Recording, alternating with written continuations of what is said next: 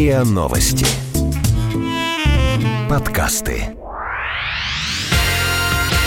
Это надолго. Это надолго. Это надолго. Потому что ребенок – это надолго. Подкаст о том, как быть родителем и не спятить. Это надолго.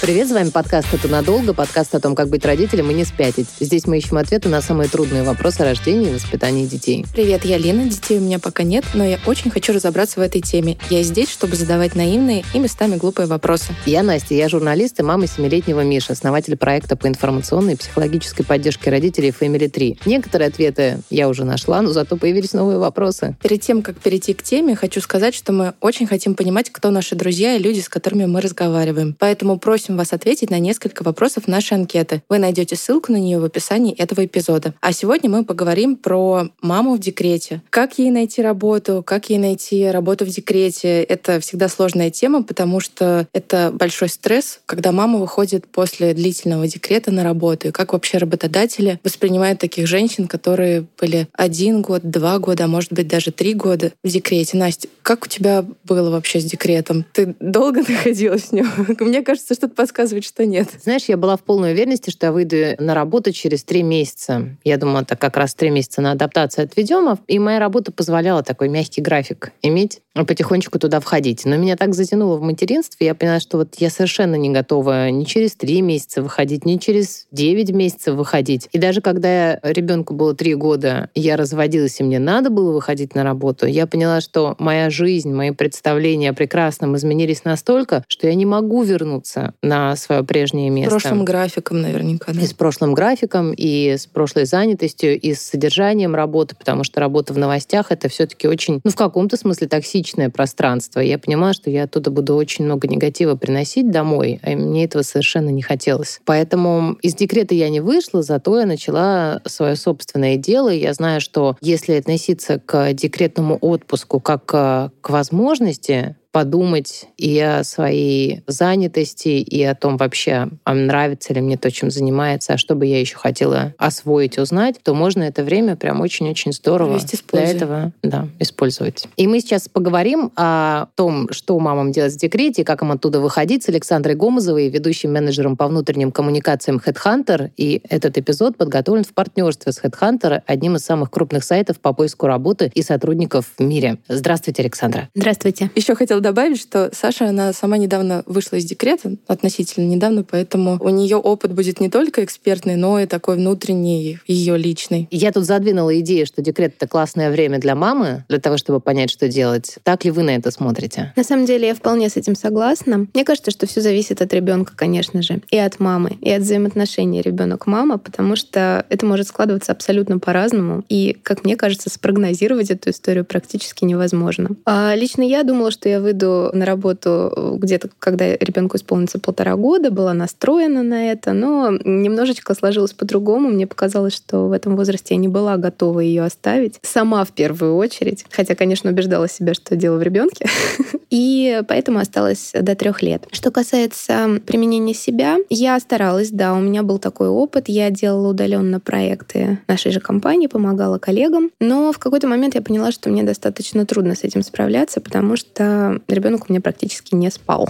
И мне было трудно, действительно. Также я попыталась немножечко продвинуть историю хендмейда. Я, ну, поскольку любая мама хочет немножечко разгрузить себя от перегруза тактила, от немножечко вот этой вот своей моральной усталости и пытается применить физический труд, такой медитативный. Я тоже не исключение. Я подключала медитативный труд, делала браслеты, там, булавки для детей, чисто такой немножко развлекательный для себя формат, который в дальнейшем немножко даже удалось вывести на, на окупаемость. Такой, да, на небольшую, совсем, прям совсем небольшую, но это было все равно приятно, как такой некая, некая самореализация была. Есть две противоположных статистики. Одна говорит, что женщина в декрете приобретает новые навыки которые делают ее еще более эффективным сотрудником. Это говорит западная статистика. Российская статистика говорит, что Женщины работодатели... Нет, работодатели не особенно рвутся брать на работу женщин с детьми. Именно потому, что такая женщина будет чаще брать отпуск по уходу за ребенком, когда он болеет. Э, у нее другие ценности. У нее нет уже такого порыва, значит, рвать корпоративный KPI. Действительно, да, существует э, такой стереотип, что сотрудница с маленьким ребенком больше проблем от нее, нежели от э, любых других сотрудников. Первая причина, наверное, самая распространенная, конечно, связана с частыми больничными. Чаще всего, когда ребенок оказывается в детском саду, в новой для себя среде, он начинает регулярно болеть. И хорошо если у мамы на такой случай подготовлен плацдарм в лице бабушек, нянь, других родственников. И это замечательно. Но случается, что работающие мамы оказываются заложницами этой ситуации, они вынуждены брать больничные. А если учесть, что для маленького ребенка нормой является, ну такой своеобразной, но нормой является болеть раз в месяц, мы понимаем, что сотрудница по факту практически постоянно находится вне дома, либо на больничном, либо ей требуется работа из дома, и не каждому работодателю, конечно, такой вариант будет оптимален. С другой стороны, сейчас все больше возможностей работать удаленно, даже в компаниях, которые имеют э, офисы. И то есть, если это обстоятельства учитывать, то, наверное, маме можно выстроить свою карьерную стратегию как-то. Конечно, можно, но это все зависит от компании и от взаимоотношения личного сотрудницы с работодателем. Потому что в первую очередь необходимо понимать, что трудовое законодательство регулирует и защищает мам по факту до исполнения ребенку трех лет. В это время, да, у нее есть ряд э, преимуществ по сравнению с э, обычными сотрудниками. То есть она, например, не может ездить в командировки в дальние. Точнее, она может, но только по своему желанию. Нету никакого регламента, по которому она это обязана делать. В том числе там есть э, ряд таких плюсов, привилегий, которые связаны с тем, что если до полутора лет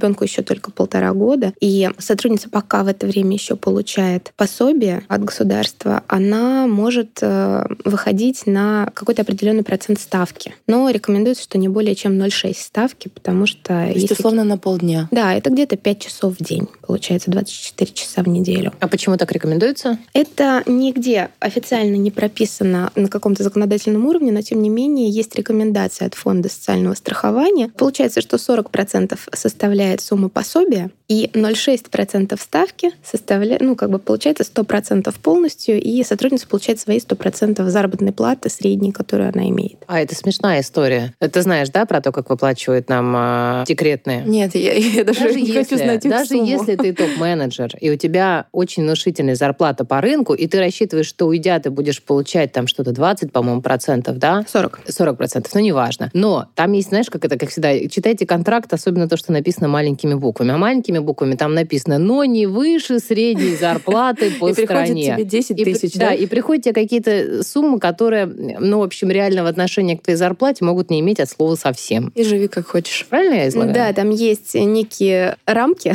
то есть есть минимальный порог и есть максимальный порог, за который, конечно, к сожалению, нельзя рассчитывать. Это надолго. Это надолго. Подкаст о том, как быть родителем и не спятить.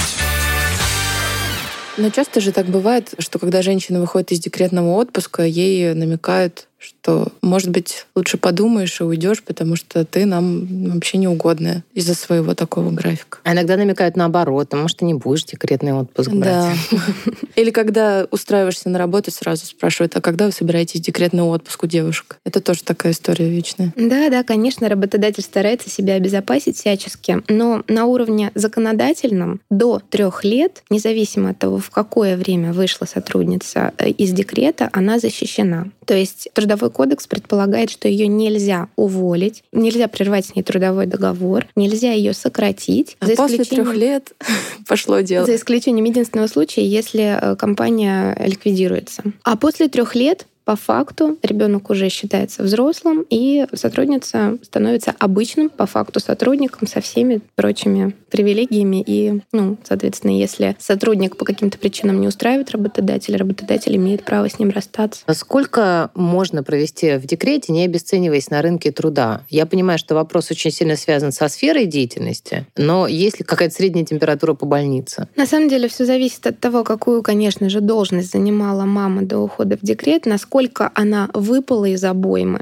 за этот период, насколько изменилась специфика ее профессии в данный конкретный момент за это время. Это все очень индивидуально, это очень трудно измерить, и даже среднюю температуру в том числе. Одна мама, например, может вернуться на работу вот через три месяца, как вы сказали, да, будет и желание, и возможности, она действительно захочет это сделать. А некоторые мамы могут путешествовать из декрета в декрет э, в течение нескольких лет, и это тоже нормально, и она может точно так же выпасть абсолютно из рабочего процесса и перестать следить за изменениями в силу своих личных каких-то причин. А здесь, наверное, продолжить, так сказать, сказать, иметь ценность на рынке труда можно только в том случае, если читать соответствующую литературу, держать руку на пульсе, изучать материалы по специальности и смежным темам, читать книги, которые помогут освежить и восполнить знания и применить их в дальнейшем на практике. Общаться с коллегами, наверное, которые Да, остались. конечно, конечно. Сейчас много онлайн еще обучения по Да. многим профессиям. Курсы. Да, Если успеешь, то можно и поучиться, и почитать в декрете. Да, и, кстати, э, про обучение в декрете. То, о чем мы уже упомянули, что декрет может стать возможностью перезагрузить свою карьеру. Да. Часто женщины пользуются такой возможностью? Достаточно часто. Бывает такое, что, выходя из декрета,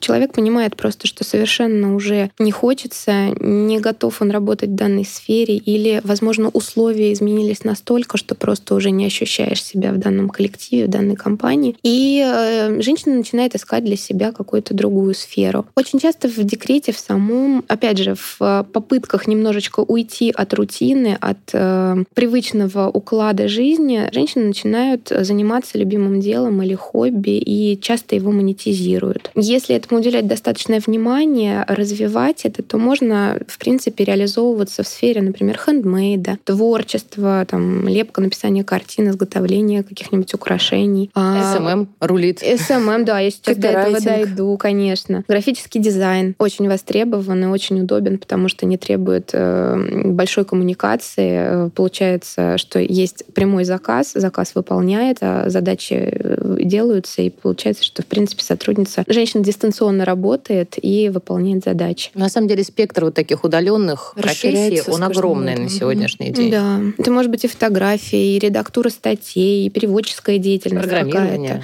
Да, сейчас есть возможность работать удаленно во многих компаниях, поэтому это тоже следует использовать. Интересно, а много компаний имеет сейчас э, онлайн-офис? Потому что я знаю, что МИФ одно время прям очень хвастался этим, что они ушли на удаленку чуть ли не всей компании. Вы знаете, даже есть небольшая статистика на этот счет. В последние годы наблюдается тенденция увеличения штата удаленных специалистов в российских компаниях. Сейчас наиболее развита практика привлечения фрилансеров в компаниях, которые связаны, относятся к отрасли IT, информационных технологий, системной интеграции, интернета. Порядка 75% всех вакансий для фрилансеров представлены именно компаниями в данной отрасли. А на втором месте это финансовый сектор. Это, наверное, бухгалтерские отчеты какие-то удаленные, которые делают. Да. Аудит, может быть. Да, в том числе э, услуги для бизнеса какие-то. Есть вот еще и образовательные учреждения. Часто требуются туда фрилансеры, сотрудники на удаленной работе. Это репетиторы, так называются, фрилансеры. Да, в том числе. Мы тоже об этом упомянули, но мне хочется об этом поговорить подробнее. Воспеть Асанну, матери, работнику. Какие, может быть, у вас есть в доступе эта статистика, какие новые навыки, которые могут быть привлекательны для работодателя у женщины, которая стала мамой, появляются? Мне кажется, самое Почему-то на Западе, кстати, об этом говорят больше, у нас как-то не очень. очень принято. Вы знаете, сейчас, наверное, тенденция все-таки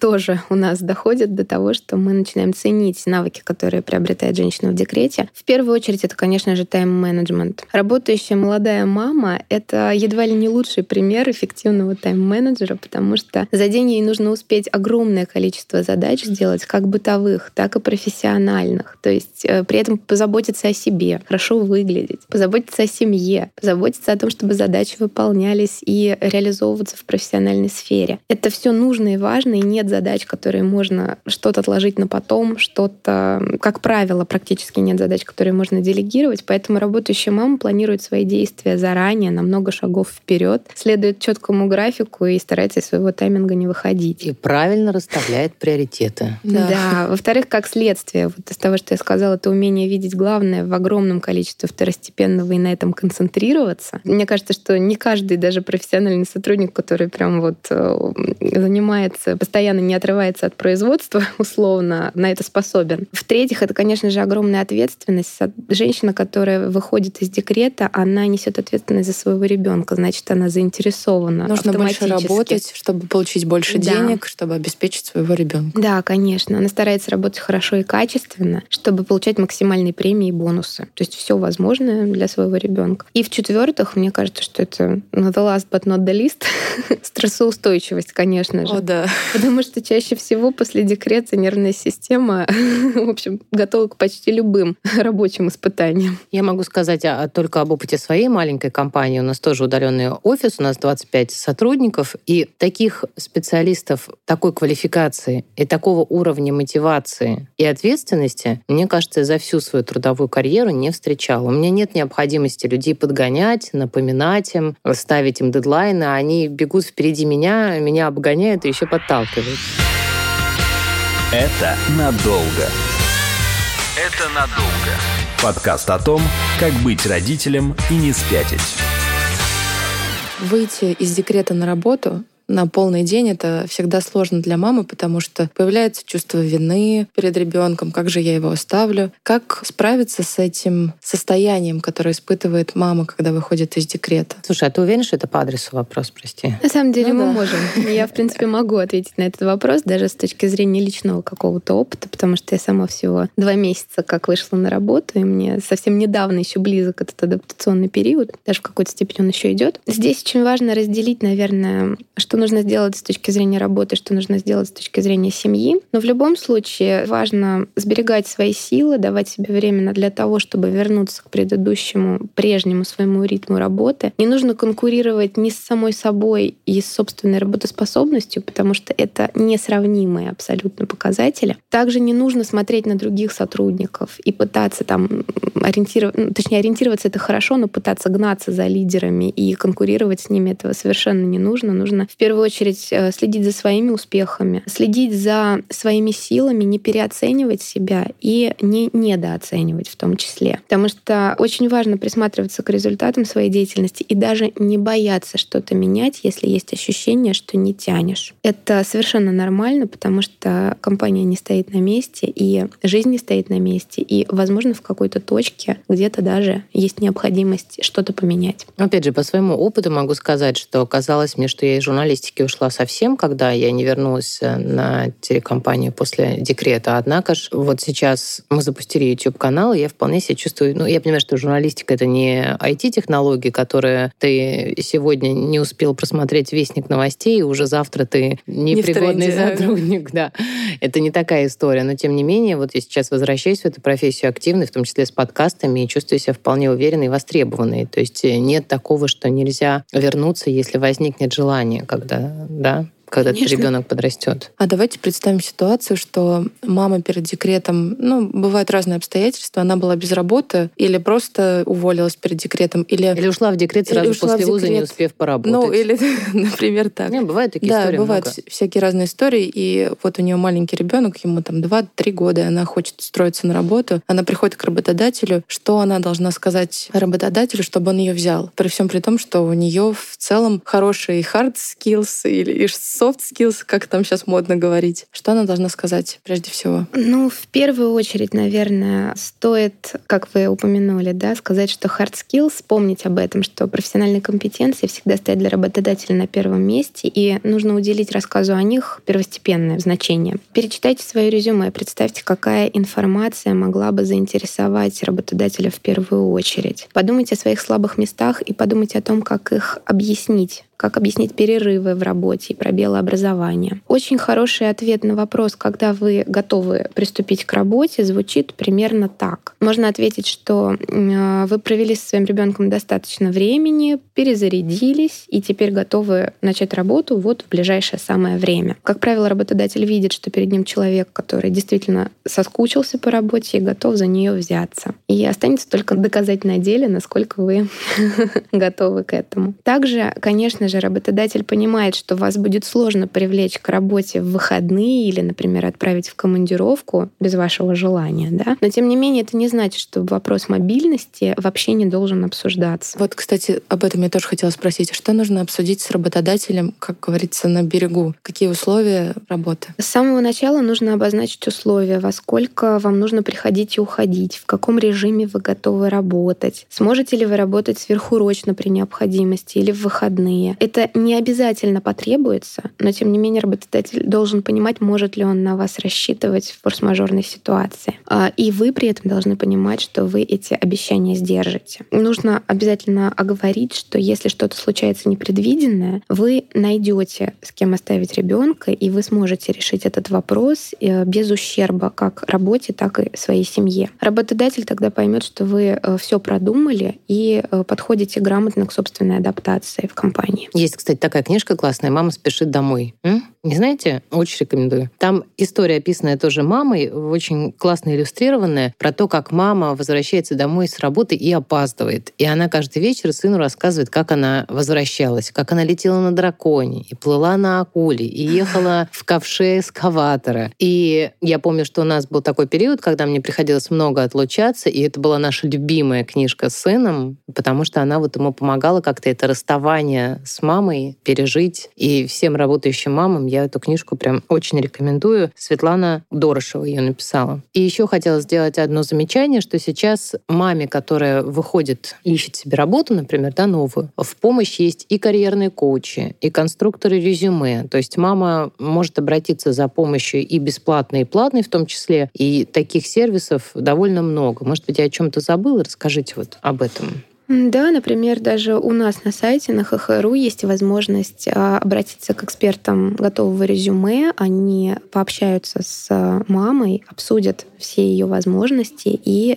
подготовят для нее готовое, хорошо оформленное резюме, которое привлечет работодателя и поможет ей трудоустроиться максимально эффективно. Я вот никогда сама по резюме не устраивалась, но я видела, как это делала моя подруга, и насколько это работает, резюме, да? это, во-первых, это искусство в сегодняшний день, особенно в некоторых отраслях, где хедхантеры прям на это обращают внимание. И хорошо составленное резюме может действительно Сыграть сделать, ну вот угу. 50% дела точно может сделать. Верно? Абсолютно согласна, да, так и есть. Это как первое впечатление. Встречают по одежке, да, обычно, а в случае с э, встречи с работодателем встречают именно по резюме. Смотрят, оценивают. Желательно, кстати, к резюме прикладывать фотографии, но Конечно без же. детей. Купальники однозначно нет, и да, однозначно без детей. А желательно, чтобы это был бизнес-фотосессия, и тогда, конечно, это смотрится прям очень значительно. А, вот еще знаете про что? И про, если говорить про коучей, то можно сказать еще, что те же карьерные коучи, они, и, и в том числе есть, опять же, бесплатные какие-то лекции про это, они могут маме помочь сфокусироваться к маме, которая потерялась. Вот туда не хочу выходить, а что хочу, не знаю. Они могут раз, э, помочь ей сформулировать вот этот фокус интереса и поискать те сферы, которые могут быть ей интересны и с точки зрения повышения квалификации или переобучения, и с точки зрения будущего трудоустройства. То есть можно вот там покопаться, если есть такой вопрос. Что хочу, не знаю. А, да, более того, на нашем портале есть такой онлайн-тест профессиональный под названием «Профориентация онлайн», который помогает найти свое призвание. Он разработан учеными МГУ и помогает найти себя в профессиональной сфере сменить, например, нелюбимую работу или найти себя после декрета в том числе и понять, что ближе и что лучше. Тест происходит в онлайн-режиме и в среднем занимает около часа. Ого. Объемный тест. Да, и результаты, соответственно, потом очень Что ты хочешь, что ученые говорят тебя. Спасибо большое. Спасибо. Это Александра Гомозова, ведущий менеджер по внутренним коммуникациям Headhunter. Эпизод подготовлен в партнерстве с Headhunter, одним из самых крупных сайтов по поиску работы и сотрудников в мире мире, между прочим. А с вами был подкаст «Это надолго» и его ведущие Настя и Лина. Пока. Пока. Это надолго. Это надолго. Подкаст о том, как быть родителем и не спятить. Это надолго. Слушайте эпизоды подкаста на сайте ria.ru в приложениях Apple Podcasts, CastBox и SoundStream. Комментируйте и делитесь с друзьями.